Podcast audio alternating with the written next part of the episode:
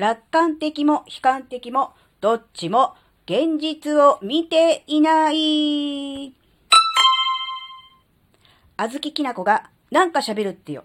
この番組は子供の頃から周りとの違いに違和感を持っていたあずきなが自分の生きづらさを解消するために日々考えていることをシェアする番組です。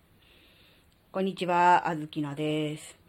楽観的と悲観的。真逆じゃんって思っちゃいますよね。まあ、あずきのもね、そう思ってたんですよ。楽観的な人と悲観的な人って逆じゃないですか。でも、これよく考えてみたら、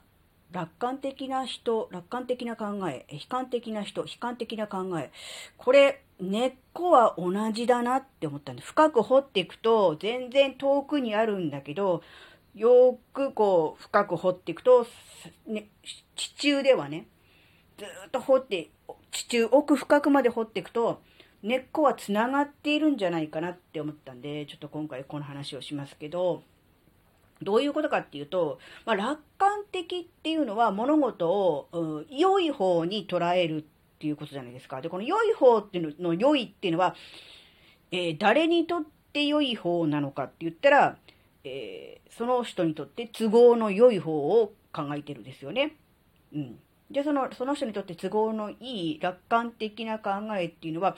どういうことかっていうと、結局は、こうだったらいいのになっていう、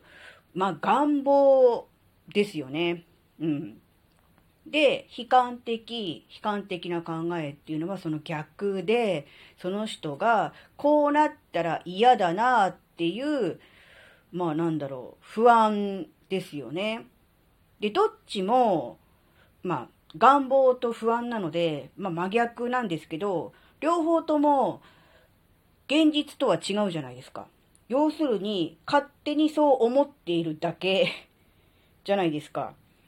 妄想って言ってもいいでしょう。なので、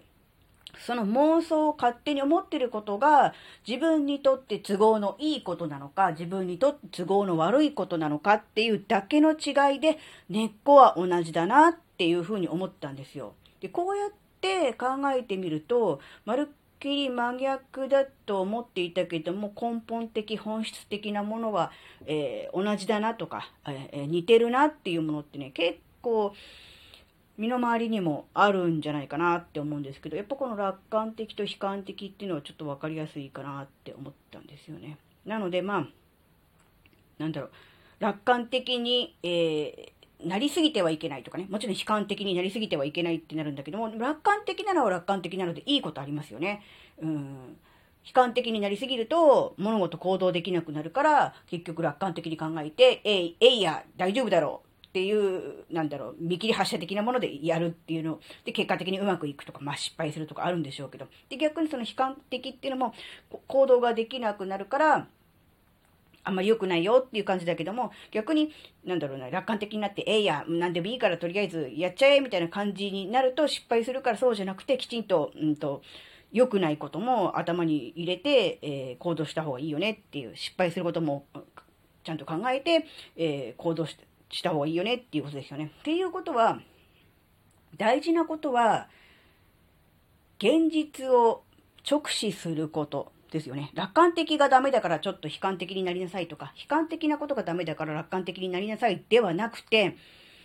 ね、現実を見ていないんだから、現実をもう少し直視しなさいっていうのがアドバイスとしては正しいのかなってちょっと思ったんですよね。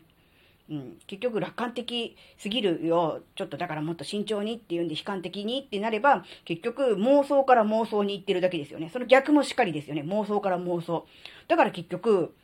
極端から極端。妄想から妄想なのでうまくいかないっていう。大事なことはもちろん楽観と悲観のバランスを取ることだけど、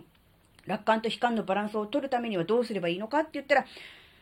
現実を見ること。現実を直視すること、現実をしっかり認識した上で、じゃあどうすればいいのかっていうね、楽観的になるならば、やっぱり楽観的である、いけそうだというね、単なる思い込みとか、うーんそう思ったからではなくて、根拠が必要ですよね。うん、なんで大丈夫だと思ったのかっていう。で、まあ、もちろんその悲観的なのもただ単に、え、怖いからとか嫌だからで終わっちゃうんじゃなくて、なぜそれが怖いのか不安なのかっていう根拠ですよね。で、その根拠も、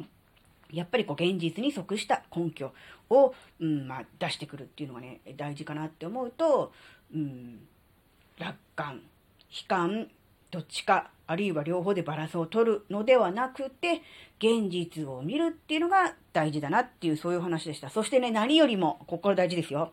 何よりもあずきらがそれができてなかった。自分の都合に合わせて楽観的になったり、悲観的になったりして、うん、その時の自分の立場ね、うん、を、あずきらの立場を守るために、